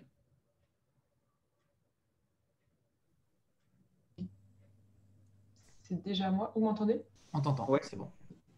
Bah, bonsoir à tous. Je pensais que c'était à Jean-Marc d'abord, c'est pour ça que je m'attendais pas à ce que tu me Vu que j'ai pris ta question, vu que j'ai pris ta question tout à l'heure, je me rattrape. D'accord. Euh, du, coup, euh, du coup, ça me trouble, pardon. Euh, en fait, ma question, c'est presque une remarque. on, a l'impression que la, situation politique dans cette zone du monde est totalement effectivement euh, absurde et que euh, au fond euh, les gens, les artistes, les peuples ont des attaches de part et d'autre. Enfin, finalement, trouvent eux-mêmes que, c'est absurde. On, se dit, ça tiendrait peut-être finalement pas à grand chose pour que on a l'impression que c'est vraiment que politique, quoi. C'est pas, pas les êtres humains qui vivent dedans qui sont, sont impactés. Euh, il y, a, énormément effectivement de témoignages et en plus, comme vous dites, euh, vous avez remis euh, une œuvre d'un autre artiste dans votre livre et on a l'impression que ça, se fait beaucoup, que, chacun, chaque artiste qui écrit sur cette région du monde et sur, cette absurdité remet comme ça des petits bouts des uns et des autres. C'est assez fascinant. Oui, oui, et, ça, et, finalement, ça permet de recomposer un peu la région et, et nos pays et de montrer aussi le. C'est absurde. En même temps, ça peut se résoudre avec rien, et en même temps, ce rien est tellement énorme que. C'est ça, en fait, ouais que moi je crois très peu euh, en la résolution de ce conflit parce que même si on, résout un problème, il y en aura un deuxième qui va. Enfin, j'ai l'impression que c'est une région qui peut pas vivre autrement que comme ça malheureusement. En tout cas, elle, elle, a pas vécu comme elle, elle, vit en guerre depuis, euh, on va dire depuis 48, depuis l'existence de l'État d'Israël. Mais si on prend même l'histoire du Liban, depuis le début de l'indépendance du Liban jusqu'à aujourd'hui, le pays a toujours été en guerre d'une certaine manière. Il y a des accalmies, mais enfin voilà, il y a toujours eu des conflits. Euh, après, c'est très lié, c'est politique, c'est très religieux aussi religieux mêlé aux mais, euh, mais, mais la religion aussi, euh, enfin la religion. Ce que, ce que certaines personnes font de la religion et comment ils la politisent fait que, euh, fait que oui, on a l'impression que c'est un conflit qui va jamais s'arrêter. Et notamment sur les termes employés. Par exemple, dans votre roman, vous dites qu'à un moment donné, vous êtes dans un bar et, et vous, vous, parlez d'un arabe israélien. un autre parle d'un palestinien israélien et les deux sont à même d'en venir aux mains. Donc on voit bien que même avec des petits termes, tout peut ah partir en vrille. Ah oui, bah alors ça, ça, pour le coup, je peux vraiment le dire. Par exemple, sur mon premier livre, je me suis fait incendier sur les termes que j'utilisais pour parler des Juifs, pour parler des Arabes, pour parler des Palestiniens, euh, par, les Libanais qui lisent le français. C'était ah, tu n'as pas le droit d'utiliser ce mot. Enfin, par exemple, techniquement, parce que si je vais au Liban, si je dis euh, arabe israélien au lieu palestinien d'Israël, il y a plein de gens qui vont me dire que je fais une erreur politique énorme et que je n'ai pas conscience de ce que je suis en train de faire. Mais ils me disent ça dans, un ton très sérieux, hein. c'est-à-dire c'est vraiment, c'est très grave ce que je fais. Euh, et, finalement, cette scène que, que, vous avez racontée, enfin que tu as racontée, euh, ben, c'était une manière de fuir et de, de, rire de ça. Je disais même eux-mêmes, les Palestiniens ne savent pas comment s'appeler entre eux en fait et se prennent la tête entre eux. Euh, mais oui, oui, c'est une question, c'est une guerre sur les termes. C'est une guerre sur les termes, c'est clair. C'est même une guerre sur les mots quand, vous, on parle, quand on parle d'Israël. Est-ce qu'il faut parler des Juifs Est-ce qu'il faut parler des Israéliens Quel terme est employé? En même temps, on dit que dans les pays arabes, on dit Juifs, mais en même temps, Netanyahou, il parle bien des Juifs et il dit pas Israéliens souvent un... chacun en joue comme il peut. Et notamment en France. Oui, surtout en France même. Mais quand, quand, les mots servent aux politiques, euh, ils sont effrayants, je trouve. Enfin, on, peut faire ce qu'on veut des mots, de toute façon, on le sait bien, mais on peut faire ce qu'on veut des mots et, euh, et, les politiciens, quand ils savent les manier, ça peut être euh, une arme très très forte et très dangereuse, je trouve. Bien plus d'ailleurs que les armes parfois. Jean-Marc? Merci, bonsoir à, toutes et à tous, et puis bonsoir Sabine, euh, Anne-Sophie et, Gilles. Euh, d'abord, je suis désolé, je suis un peu ici comme, euh, comme un escroc ce soir parce que je, je suis arrivé un peu au dernier moment je voulais euh, euh, avoir lu le livre avant et, je n'ai pas pris le temps de le lire, donc c'est pas bien. Pourtant, Gilles nous en avait euh, donné envie il y a quelques semaines. sur ce, je me suis dit, je participe pas, et puis l'envie a été trop forte, mais je dis, je suis comme un escroc parce que je vais devoir partir un peu vite. Mais quand même, l'envie était forte et j'irai l'acheter juste après parce que ce que vous dites me, me conforte. voilà, ceci étant dit, ma question, elle était plus, plus générale, comme je n'ai pas vu le livre. Euh, c'était de savoir un peu comment le livre euh, vivait depuis sa sortie, depuis la, fin du mois du mois d'août. Est-ce que euh, les, ventes et la diffusion étaient à hauteur de espérances? Et puis surtout, est-ce que ça avait suscité en fait peut-être des, demandes de diffusion ailleurs? On, sent que ce livre il est fait pour toucher d'autres cibles que le lectorat français, ou peut-être des contacts que vous avez eus au Liban ou en, Israël à la suite de la sortie. Voilà, qu'est-ce qui s'est passé depuis la sortie? Alors là, pour le coup, euh, alors sur les ventes, etc., c'est plus mes éditeurs qui vont répondre parce que je ne sais pas trop. Euh, je peux dire sur la promotion, ça se passe très bien en France. Au Liban, suite à l'explosion du 4 août euh, qui a eu, bah, les gens n'ont pas la tête à ça. je sais qu'on a réussi à caser peut-être 10 livres qui vont être commandés dans la librairie francophone à Beyrouth, mais enfin, la crise économique fait que les gens n'achètent pas de livres parce que les livres sont bien trop chers. Donc au Liban, voilà, ça va être des Libanais de, Paris qui l'ont lu. Et là, c'est comme d'habitude au Liban, il y a des gens qui comprennent mon livre et il y a des gens qui condamnent le principe même de mon livre, c'est-à-dire de raconter un Libanais qui voyage en Israël. D'ailleurs, je peux même raconter quelque chose qui m'est arrivé. Oui, je vais le raconter. Merci Sabine. Euh, il y a un prix France-Liban qui, euh, bah, donne un prix à un livre euh, de littérature francophone qui parle du Liban, qui peut être écrit par un Libanais ou par un Français. Et donc, pour mon premier livre, Le Nez Juif, j'avais été dans la sélection et j'ai un très bon ami qui fait partie du jury. qui m'avait dit pour le premier livre, bon, ils voulaient te le donner, mais le titre a fait que le nez juif, ils se sont dit comment ils vont mettre ça dans une librairie à Beyrouth, c'est pas possible, etc. Donc bon, le titre a fait que non. Là, le deuxième, alors vous n'avez pas lu le livre, mais quand on lit le livre, ce que je raconte en général, c'est que c'est un voyage en Israël, mais c'est presque une déclaration d'amour au Liban. Euh, et d'ailleurs, ma seule manière de, faire une déclaration d'amour au Liban, c'était d'aller en Israël, parce que sinon, je pense que j'insulte ce pays à peu près 24 heures sur 24. Mais donc, quand on lit, on comprend que ce n'est pas du tout un livre anti-libanais, anti-arabe, anti-palestinien. Et pourtant, euh, ce même ami m'a dit donc tu es sélectionné pour le prix France-Liban, mais alors attendez parce que je vais vous lire directement ce qui a été écrit, c'est mieux. Qui date d'il y a deux jours.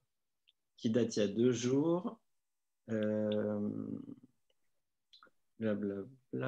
il a peu de chances d'avoir le prix France-Liban, si j'ai bien compris, à cause de son sujet, virgule, comment dire, délicat, trois points de suspension.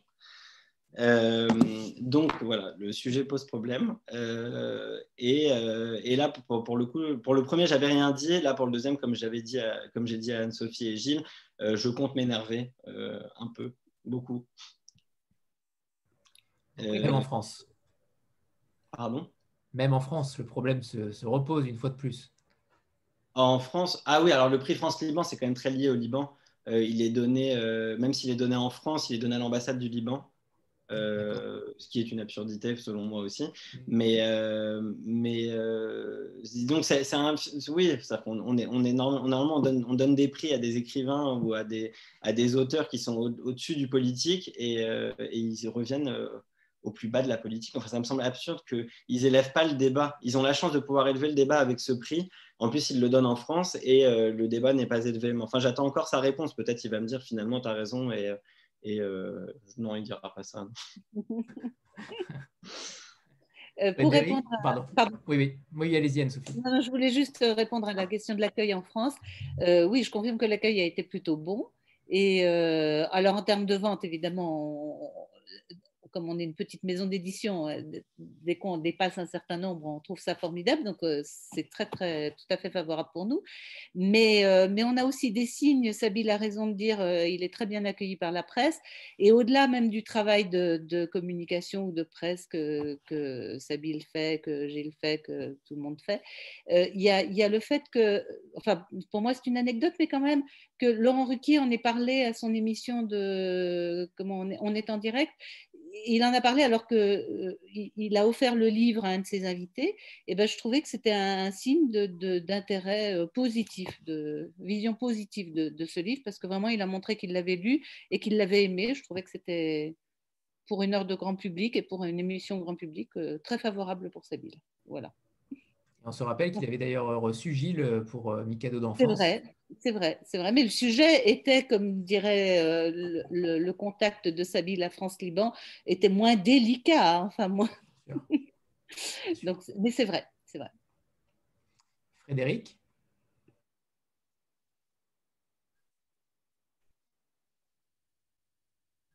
Il faut allumer ton micro, Frédéric? Eh oui, tu vas parler dans le vide.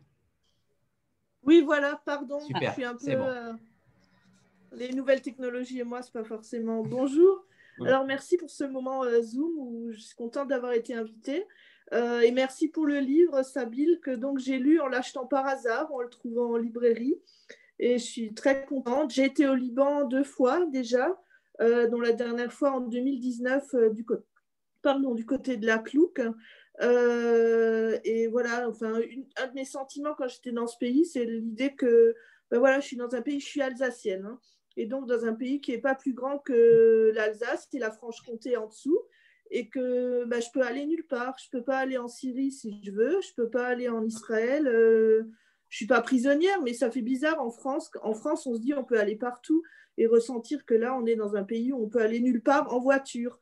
Et euh, voilà, cette idée des frontières. Et après, cet été, quand au confinement, la frontière chez moi était fermée complètement en Alsace, donc j'habite à 50 mètres de la frontière, et de la revoir le panneau, enfin il y avait des barrières, on ne pouvait plus aller en Allemagne. Euh, moi, vivante, je ne l'ai jamais connue fermée. Même quand j'étais petite, euh, les frontières n'étaient pas encore ouvertes, mais je pouvais y aller avec ma carte d'identité, c'était une formalité. Mm. Et donc euh, là, pareil, je me dit, ah mince, une frontière, je ne peux pas aller au village d'à côté chercher des asperges. C'est anecdotique, hein, mais euh, voilà, c'est. puis voilà, donc dans la deuxième partie du livre, j'ai été très émue parce que je me suis dit, mais finalement, tous ces pays, enfin, vous l'avez dit avant, ils ils sont pas différents. C'est c'est bête, ces frontières, c'est bête, des frontières mentales, des frontières psychiques. voilà, enfin. C'est vrai qu'on en rigole en gros, ce que j'ai ressenti, et c'était vraiment émouvant, hein, et le témoignage du, du soldat israélien à Beyrouth, notamment, celui que vous avez lu avant. Mmh. Voilà, c'était pas une question, mais c'est juste est-ce que c'était vraiment l'idée que les frontières c'est bête quoi? Bah, Surtout dans un dernier. Euh, oui, oui, c'est bête, c'est utile, c'est utile pour pouvoir dire qu'elles sont bêtes. Euh, enfin, oui, oui. Ça, euh, mais oui, c'est vrai. Par contre, le sentiment que vous avez au Liban bah, quand j'ai vécu au Liban, je l'ai ressenti, puis mes amis qui vivent au Liban le ressentent encore plus, mais, mais c'est vrai qu'il est, il, est commun d'ailleurs aux autres pays. Quand je suis allé en Israël, euh, c'est des gens qui sont coincés aussi chez eux. Il n'y a pas de frontière, quoi. tu vas pas en Syrie, tu vas pas au Liban, tu peux aller en Égypte, mais enfin même quand ils vont en Égypte, ils ont plutôt peur. Euh, les Syriens, c'est pareil, on va pas trop autour. Euh, oui, oui, c'est des prisons, c'est des prisons à ciel ouvert. puis d'ailleurs, on peut aller de plus en plus, il y a vraiment de plus en plus de prisons. C'est-à-dire qu'on peut aller jusqu'à Gaza, où là, vraiment, c'est une prison d'un tout petit territoire qui ne peut plus bouger et sortir de ça. Donc, euh, euh, je ne saurais, je, je, saurais pas quoi. Je, dis, je dirais qu'on a de la chance, en tout cas pour ceux qui sont en, France et en Europe, d'avoir euh, d'avoir ce qu'on a là. Je sais qu'il y, y, a une Algérienne, je pense, avec nous. Je sais que la question des frontières aussi en Algérie est, est, folle avec le Maroc. Donc, oui, qu'est-ce qu'on peut faire de ça? Je ne sais pas. Je, je, moi, je ne saurais pas. Mais oui, c'est des prisons, oui. Je pense qu'en Algérie, il y a ce même sentiment de prison, non, par rapport à ça? Yann, Oui, oui, oui, c'est bon. On ne t'entend pas, euh, Ryan. Là, c'est bon? Vous m'entendez? Oui, c'est bon. Donc, je vous disais que les frontières avec le, Maroc, elles sont aussi fermées. Au sud euh, aussi, c'est fermé. Les seules frontières ouvertes, c'est avec la Tunisie. Donc, on peut aller sans passeport et passer normalement. Et ton sentiment par rapport à ça, Ryan? Euh, Sincèrement, pour le Sud, on sait qu'il y a beaucoup haram, il y a des bandes de, comment on les appelle chez nous, des terroristes, donc on ne s'en formalise pas. Avec le Maroc, c'est un peu compliqué. On voudrait bien passer des vacances au Maroc, mais comme c'est fermé, donc euh, on arrive aux frontières, on voit de loin et on revient chez nous. D'accord. Isabelle? J'ai une question euh, un peu euh, triviale et pragmatique, mais le fait que vous soyez allé en Israël, c'est marqué sur votre passeport, donc effectivement. Non. Ah oui, ok, parce que du coup, je me suis dit après pour retourner au Liban, ça va être super compliqué. Non, ils font des. Alors maintenant, il paraîtrait qu'ils font que des tampons volants sur des petites feuilles. Ah avant, à une époque, ils faisaient des tampons, mais apparemment, si on leur demandait de nous le mettre à côté, sauf s'ils voulaient vraiment emmerder la personne, ils faisaient aussi le, le tampon volant. Parce qu'il y a quand même. Enfin, je connais je connais certains artistes libanais ou photographes libanais qui sont allés en Israël et qui ont vécu là-bas pendant un certain temps. Et même pendant le moment où il y avait euh, des, conflits euh, beaucoup, plus, euh, beaucoup plus forts entre les deux pays. Et voilà, le passeport français, on ne le tamponnait pas dessus et ils pouvaient, faire des, Enfin, ils pouvaient passer d'un pays à l'autre sans problème. Tant que publiquement, ils, tant que publiquement, ils disaient rien, évidemment il y a une vingtaine d'années, c'était compliqué euh, d'avoir euh, du business euh, à la fois en Israël et à la fois dans des pays arabes, enfin du, pourtour de la Méditerranée en général, quand il y avait Israël dedans, parce que quand on était allé par exemple au Maroc, on, pouvait, enfin, on, avait aussi des soucis pour aller en Israël et, inversement. Ça, posait, ça posait des problèmes. Donc je ne savais pas que ça existait. Je pense que c'est depuis je, vous parle de ça, moi je suis, je suis la vieille du groupe, donc c'est vieux. Non, mais c'est très récent, je pense que ça fait 4, 4 ans, enfin je ne sais pas si quelqu'un d'autre, peut-être Anne-Sophie le sait ou Gilles, mais je crois que ça doit faire 4 ans que c'est comme ça. Oui, à peu près, moi je parle d'un temps que les moins de 20 ans ne peuvent pas connaître. Euh. Je ne sais pas si Gilles, tu veux intervenir, euh, n'hésite pas. Hein. Non, non, il s'est endormi. Je n'entends pas. Euh, on n'a pas parlé encore du titre, euh, Beyrouth entre parenthèses. Est-ce que ça a été le titre euh, initial ou au contraire, il y a eu plusieurs versions? Au début, ça s'appelait Israël, comme une évidence. après, voilà, alors j'ai vu Ryan faire lever les yeux en l'air, mais, mais voilà, disons qu'on a tous levé les yeux en l'air. Surtout après le nez juif Israël, vraiment, je me suis dit qu'il fallait que j'arrête mes bêtises. Euh, non, Beyrouth, entre parenthèses, est venu. Euh, alors, c'était quoi le dernier Alors, non, il y avait un autre, ce pays que l'on ne voit pas. Ce pays que l'on ne voit pas. Férouz Café d'abord. Férouz Café, ce pays que l'on ne voit pas. et, ne voit pas. et puis Beyrouth, entre parenthèses, est venu parce que sur le premier, bah, le premier chapitre, enfin, chapitre, moi je ne pas ça, je sais même pas comment les appeler. C'est écrit Paris-Tel Aviv. Et en fait, au début, c'était écrit Paris-Beyrouth-Tel Aviv. Et j'avais mis Beyrouth entre parenthèses. Parce qu'il me semble, enfin pour moi, dans, dans mon imaginaire, quand on fait Paris-Tel Aviv et qu'on est libanais, forcément dans l'avion qui nous emmène de là à là, il y a Beyrouth dans notre esprit qui nous revient en tête. Et Anne-Sophie, je ne sais pas, euh, avec une discussion avec Anne-Sophie, il y a eu comme une évidence, on s'est dit, bah, en fait, Beyrouth, entre parenthèses, c'est exactement ça, c'est exactement ça ton voyage. C'est l'histoire d'un franco-libanais qui essaye de mettre le Liban entre parenthèses et finalement qui enlève les parenthèses à la fin du livre. Et, et concernant juste la. préciser que je ne me suis pas endormi. Comme ma connexion n'est pas géniale, j'hésite à. Tu, tu, as raison, je t'ai piqué au vif. Je, voulais, je voulais te voir, c'est pour ça. Je voulais, je voulais raconter une petite anecdote. C'est quand euh, Sabine et Anne-Sophie étaient dans la cuisine de l'Antilope, tout excités en disant On a trouvé un nouveau titre, on a trouvé un nouveau titre, machin et tout. Qui m'ont dit ça, j'ai fait la gueule. Parce que. parce que tout à coup, je me disais, oh là là, va tout falloir changer, etc. Moi, j'aime pas, j'aime pas les changements. Mais en fait, c'est un très bon titre. Ils ont eu raison. C'est beau, c'est beau cette honnêteté, Gilles. Il faut, faut pas tenir compte de la gueule que je fais des fois. Non, puis je l'ai fait subir et je, leur ai fait subir énormément, énormément de changements euh, à mes deux éditeurs. Entre les titres et les textes, ça fait beaucoup. Ouais, ouais, il y a tout eu, l'éthique, les textes, les dates, on a, on a tout fait, je crois là. Oui, mais c'était pour une bonne cause, c'était pour bah, une finalement, bonne euh, finalement, c'est bien. Ouais. Non, parce qu'on peut aussi dire de façon très honnête, enfin, et de toute façon réelle, c'est qu'en effet, quand euh, Sabine est rentré donc de la révolution du 17 octobre, en disant euh, non, c'est impossible, je ne peux pas publier ce texte, je ne peux pas publier ce texte, impossible, il faut savoir que le texte en question, on avait donc prévu de le publier à peu près pour le mois de mars de l'année 2020.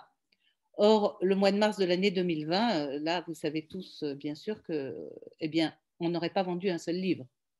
Donc, au fond, quelque part, on n'est quand même pas mécontent que ce livre ne soit pas sorti en mars 2020 et soit du coup sorti en août 2020. C'était une bonne chose, rétrospectivement. si, je, si je peux dire encore quelque chose? Ah oui, Gilles, Gilles, continue, Gilles. Oui, oui. on adore t'entendre. pour ceux, c'est gentil. Pour ceux qui ont déjà lu euh, le, des, livres de Sabine, euh, on aura compris que son héros, qui lui ressemble quand même euh, comme deux gouttes d'eau, adore passer les frontières. C'est quelqu'un qui est, c'est quelqu'un qui, qui, bouge tout le temps. De Paris à Tel Aviv, de Tel Aviv à Beyrouth, de Beyrouth à Téhéran à Los Angeles, etc. Mais en fait, à un moment donné, euh, il, y a, un moment donné, il faut s'arrêter sur un texte, toujours. Mais lui, il vibrionne. Et, et, si l'éditeur n'était pas là pour dire, bon, ben maintenant c'est bon, on va envoyer les épreuves à la prime, on, envoie les épreuves à la primerie, là. Et ben, et ben Sabine, il serait toujours en train de et de modifier son texte, etc. Et c'est vraiment le, à tout dans le bon sens du terme, en fait. Non, mais c'est vrai. Et d'ailleurs, si je vais encore plus loin de ta, logique, euh, même sur mes photos, c'est ce que je fais. C'est-à-dire que la première série que j'ai faite il y a 10 ans, je suis encore en train de la trafiquer dans ce livre-là et que je l'imagine encore autrement. Et j'aime bien quand, les... quand on crée quelque chose et que ce qu'on crée, on, le, on, le, retransforme, on, en fait quelque chose d'autre, comme si c'était enfin, comme si jamais arrêté, en fait, comme s'il y avait toujours un mouvement perpétuel et qu'on pouvait toujours relire euh, ça il y a beaucoup de peintres qui faisaient ça. Enfin, si j'en pense, un, qui me vient en tête, là, très connu, c'était Miro qui faisait beaucoup ça. Mais, mais j'aime beaucoup cette idée de, créer une œuvre et d'après de refaire quelque chose, je sais pas, de la déchirer à nouveau, puis de refaire autre chose, puis de la représenter autrement. Euh, je sais pas, ça me plaît bien.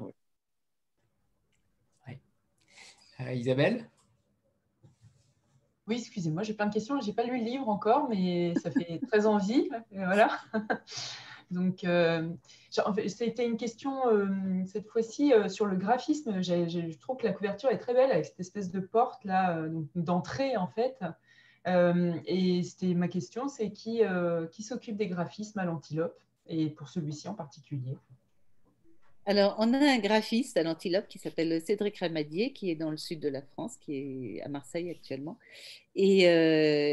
avec qui on travaille depuis le début à l'Antilope. Et c'est lui qui, a défini la charte graphique, enfin, évidemment, euh, j'ai envie de dire, on l'a fait ensemble, mais c'est lui le créateur.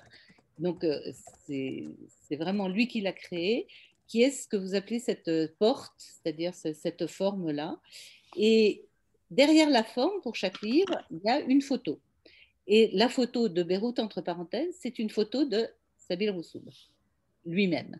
C'est une très belle photo, et, euh, Sabil a accepté qu'en effet, on, fasse apparaître une porte par-dessus la photo.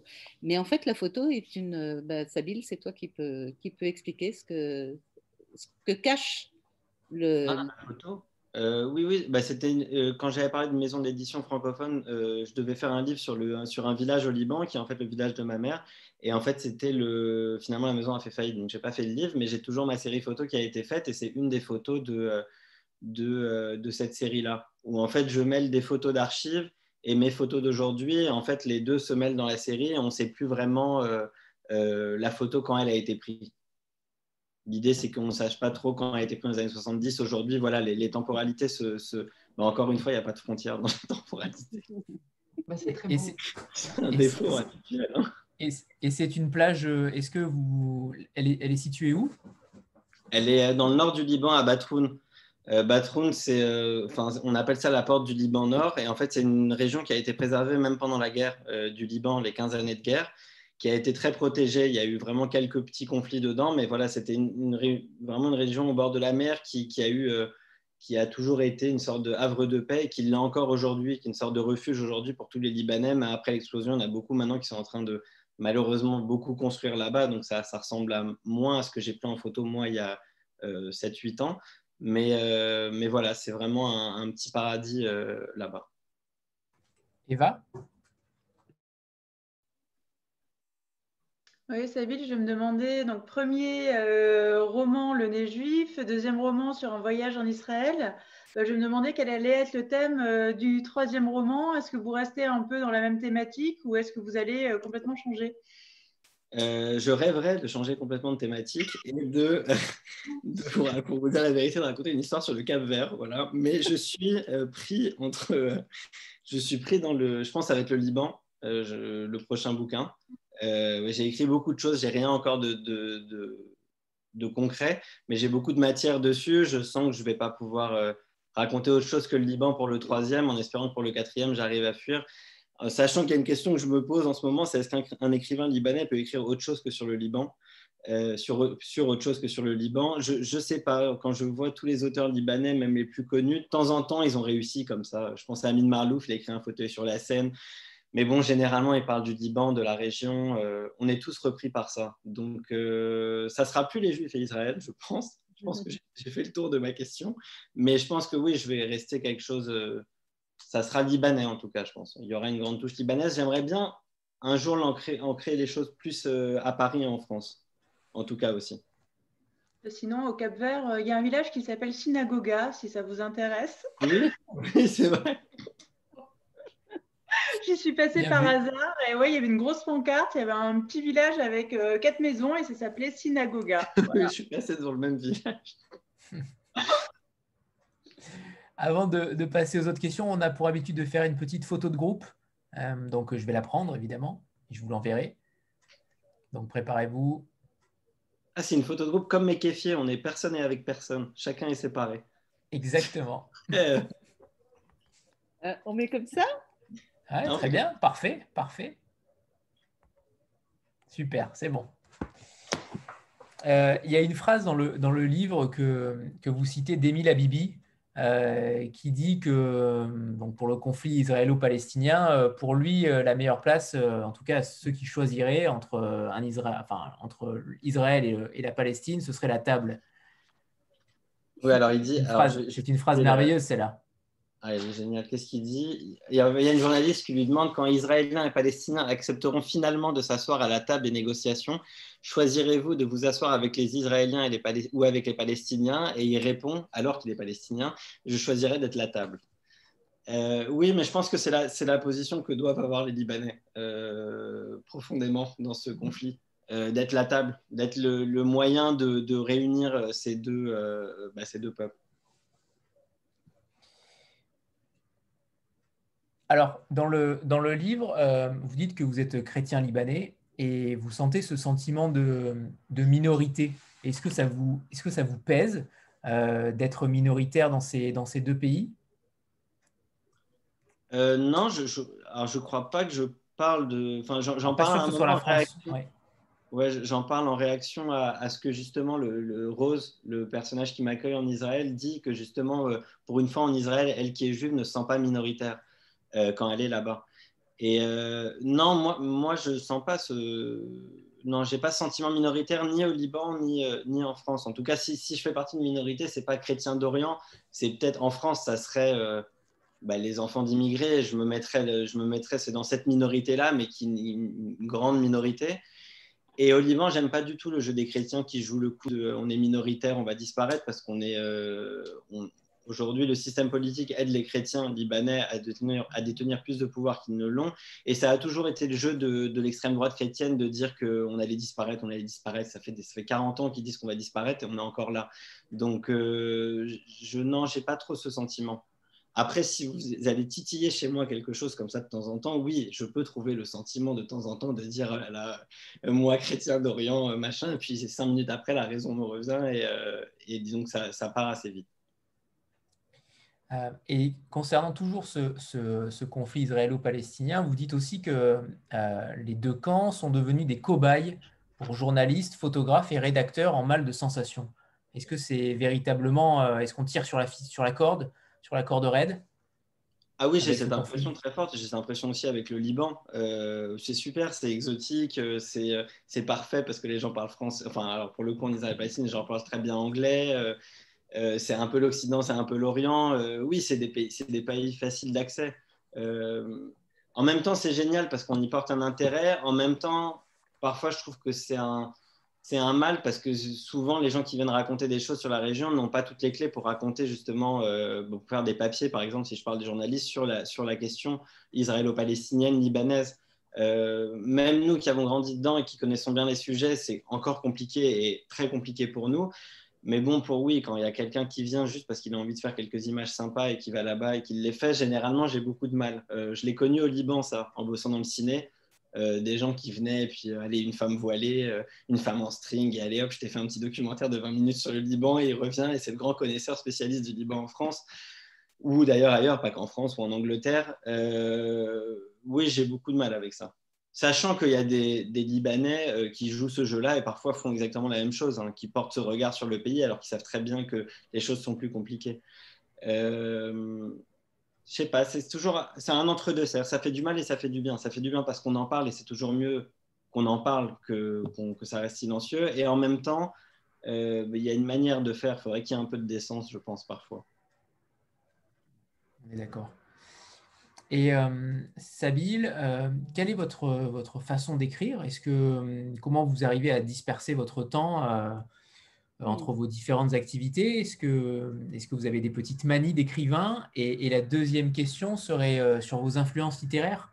Est-ce que vous avez des, auteurs qui sont véritablement des, des, références pour vous?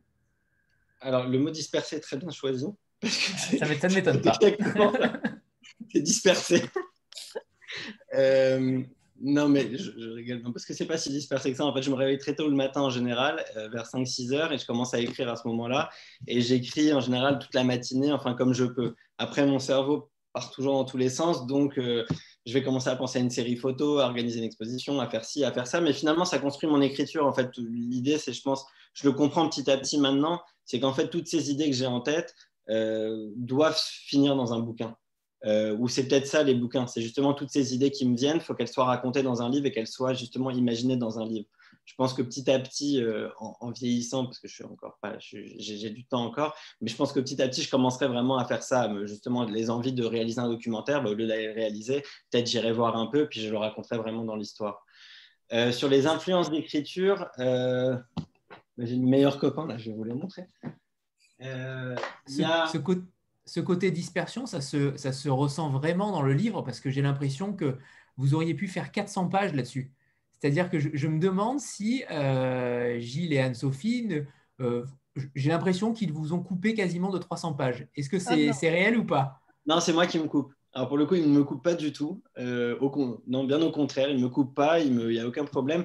Par contre, moi, je me coupe parce qu'il y a un moment, c'est n'importe quoi, ça devient, ça devient délirant. Et, euh, et, pour l'instant, c'est des livres courts parce que, bah, déjà, j'aime lire les livres courts. Deux, j'ai une peur monstrueuse que le lecteur s'ennuie parce que je suis un lecteur qui m'ennuie euh, dans des livres. Et, euh, et, parce que pour l'instant, je pense que ça va mon, mon, rythme de parole et d'activité. C'est-à-dire c'est comme ça que je suis et que ça me ressemble au fond.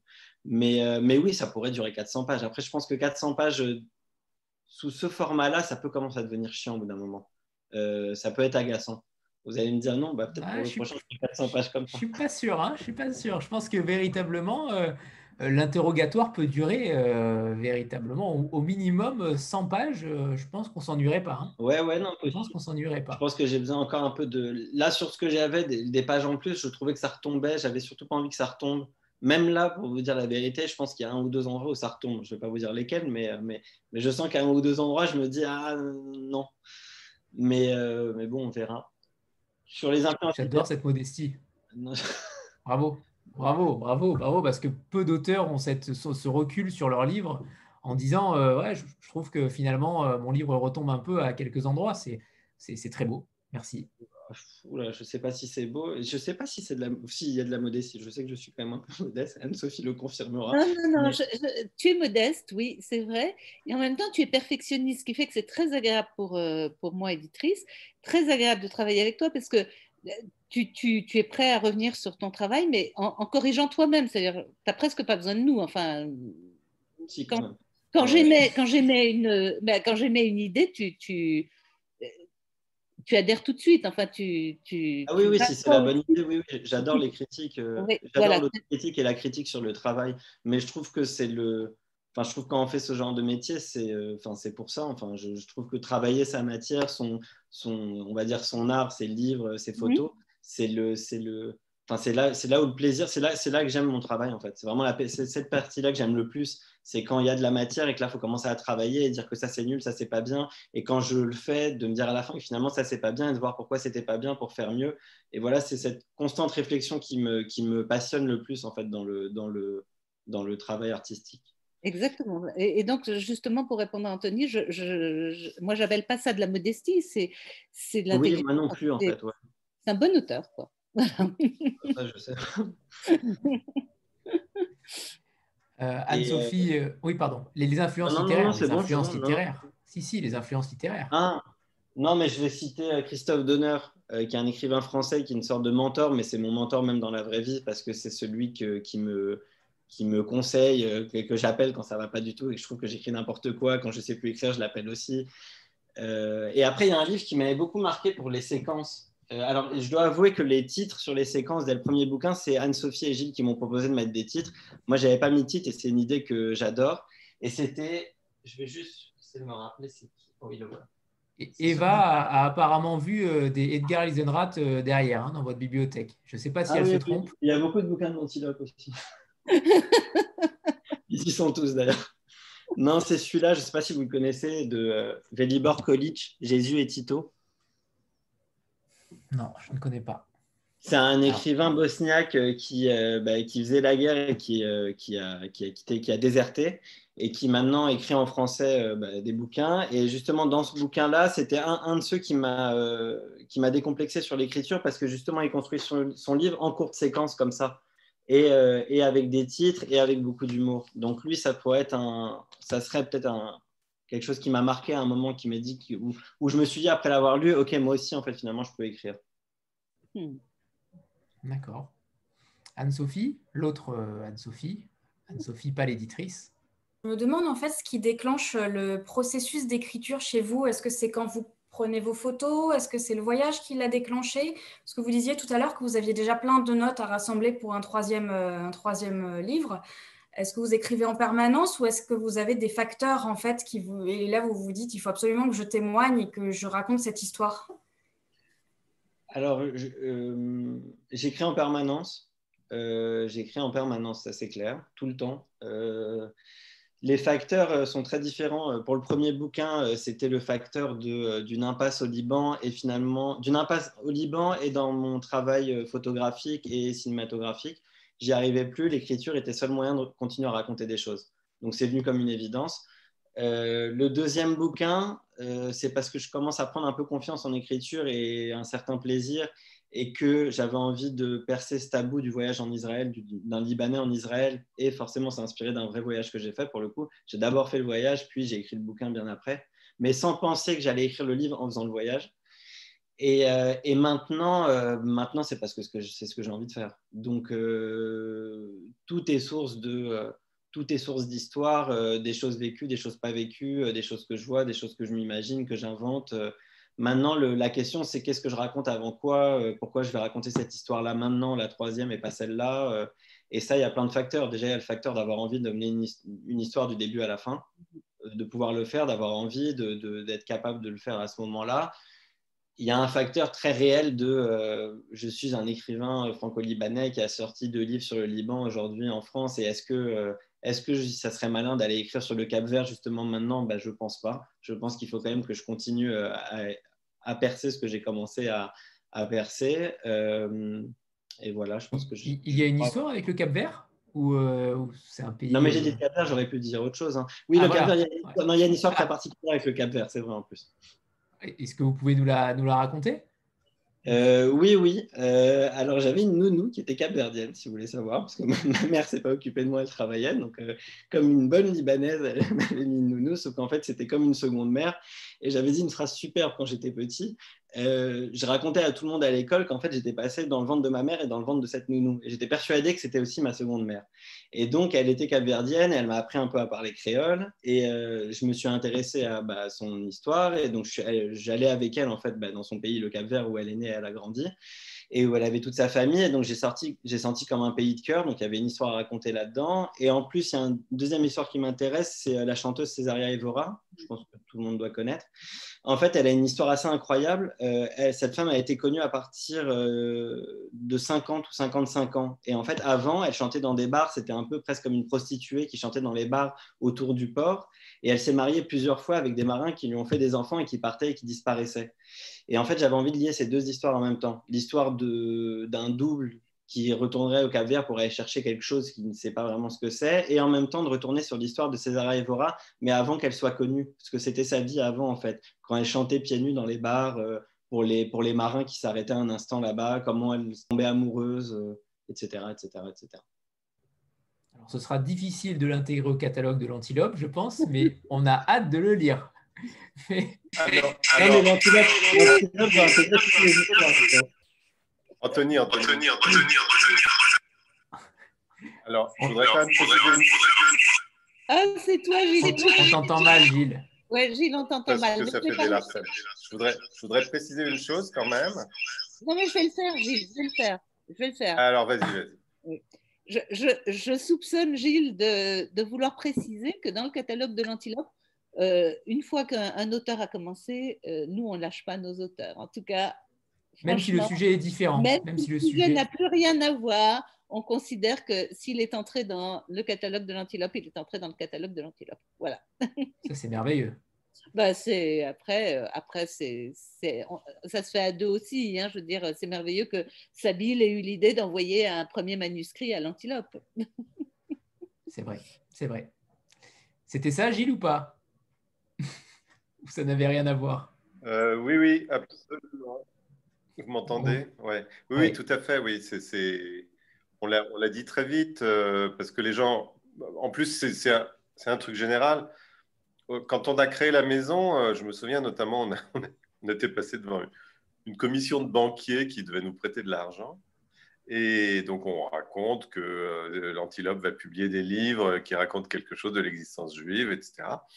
Et à la fin, il y a un type qui a dit Mais vous n'avez pas peur qu'au bout de 10 livres, vous n'ayez plus rien à publier quoi C'est un, euh, un, domaine tellement restreint. Euh, franchement, et vu le nombre de manuscrits qu'on reçoit, encore. Euh, on a encore des beaux jours devant nous, mais, très vite, on s'est dit que le catalogue risquait d'évoluer grâce à ou par nos, auteurs. Quoi.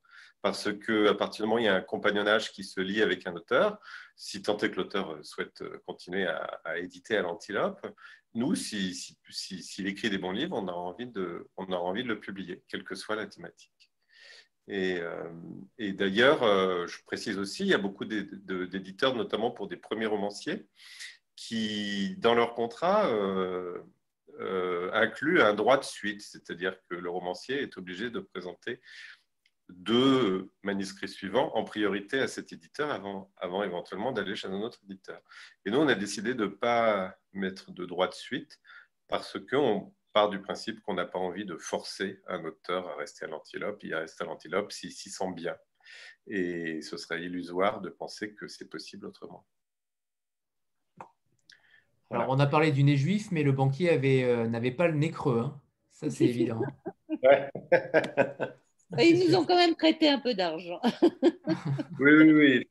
Ils nous ont prêté un peu d'argent. Euh, justement, Gilles et Anne-Sophie, on va peut-être, euh, alors si personne n'a d'autres questions à, poser à Sabine, on va peut-être parler de, des prochaines parutions, euh, notamment du Peretz. Oui, bah, le Peretz, c'est le 8 octobre et ça va s'appeler Histoire des temps passés et à venir. Et euh, Peretz, YL Peretz pour euh, Itzrock Leibush Peretz, mais c'est un tout petit peu compliqué, donc il vaut mieux en effet, merci Anthony, dire Peretz. Donc euh, Peretz, c'est un grand auteur yiddish de la fin du, du 19e, du début du 20e siècle, et qui est surtout un des, pères un, des trois fondateurs de la littérature euh, yiddish, et, et, du coup qui raconte des histoires qui sont très nourries par la culture juive.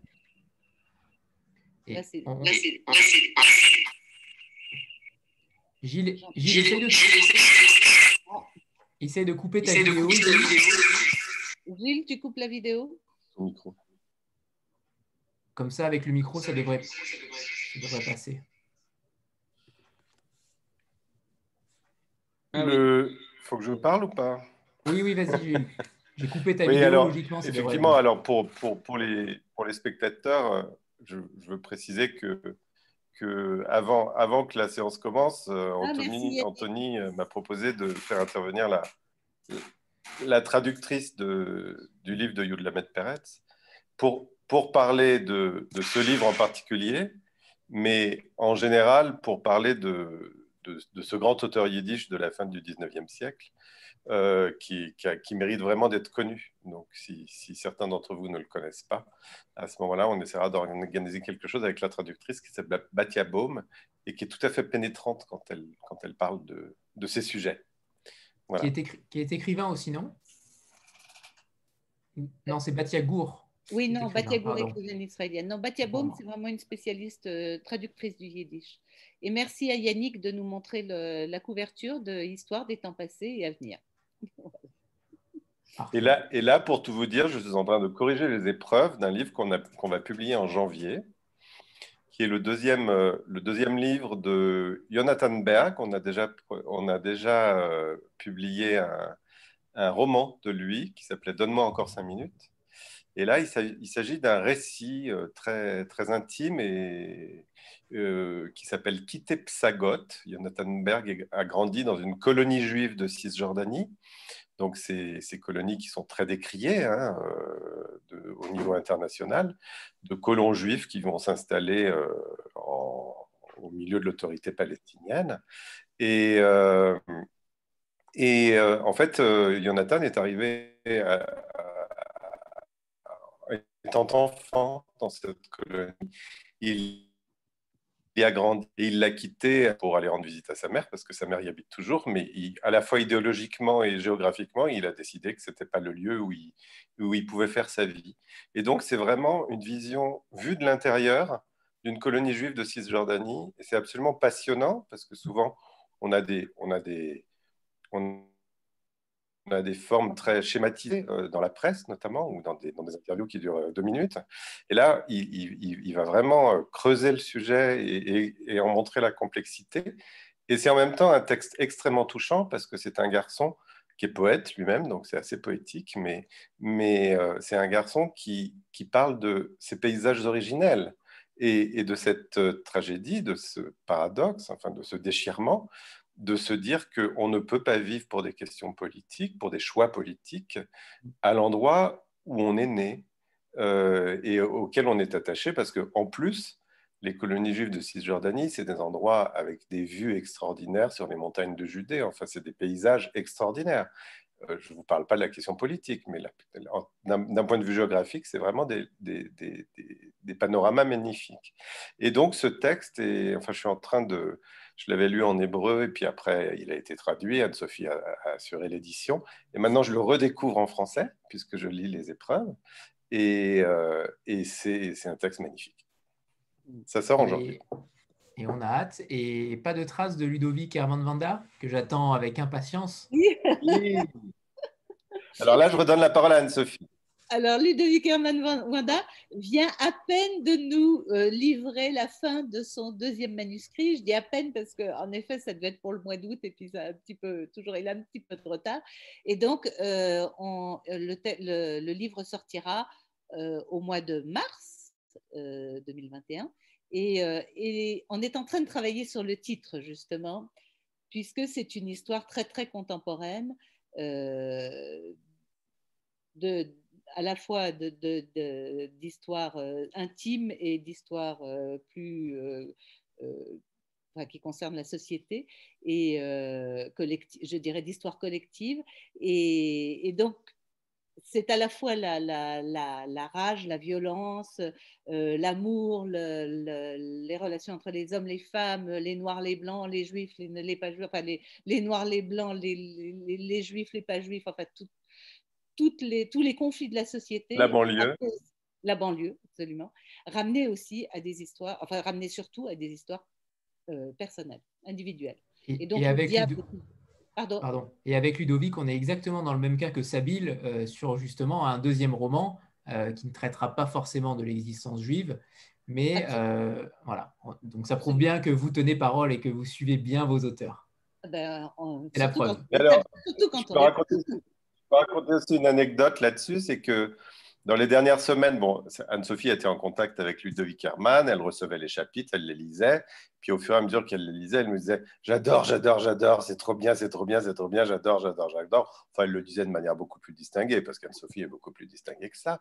Mais, euh, mais euh, et là, euh, aujourd'hui, puisque on, faut vraiment qu'on se décide sur le titre, j'ai dit à Anne-Sophie ben, Envoie-moi le manuscrit, et puis je vais, vais le lire. Euh, donc, je peux découvrir et régale. Je ris à toutes les pages. On retrouve Ludovic Hermanwanda avec des formules qui lui sont vraiment, euh, enfin, vraiment propres, quoi, et une langue euh, formidable. Et vraiment, c'est un bonheur. On a, on a, véritablement très hâte de voir tous ces nouveaux ouvrages, mais aujourd'hui, c'était un plaisir de vous avoir, Sabine. Un véritable honneur.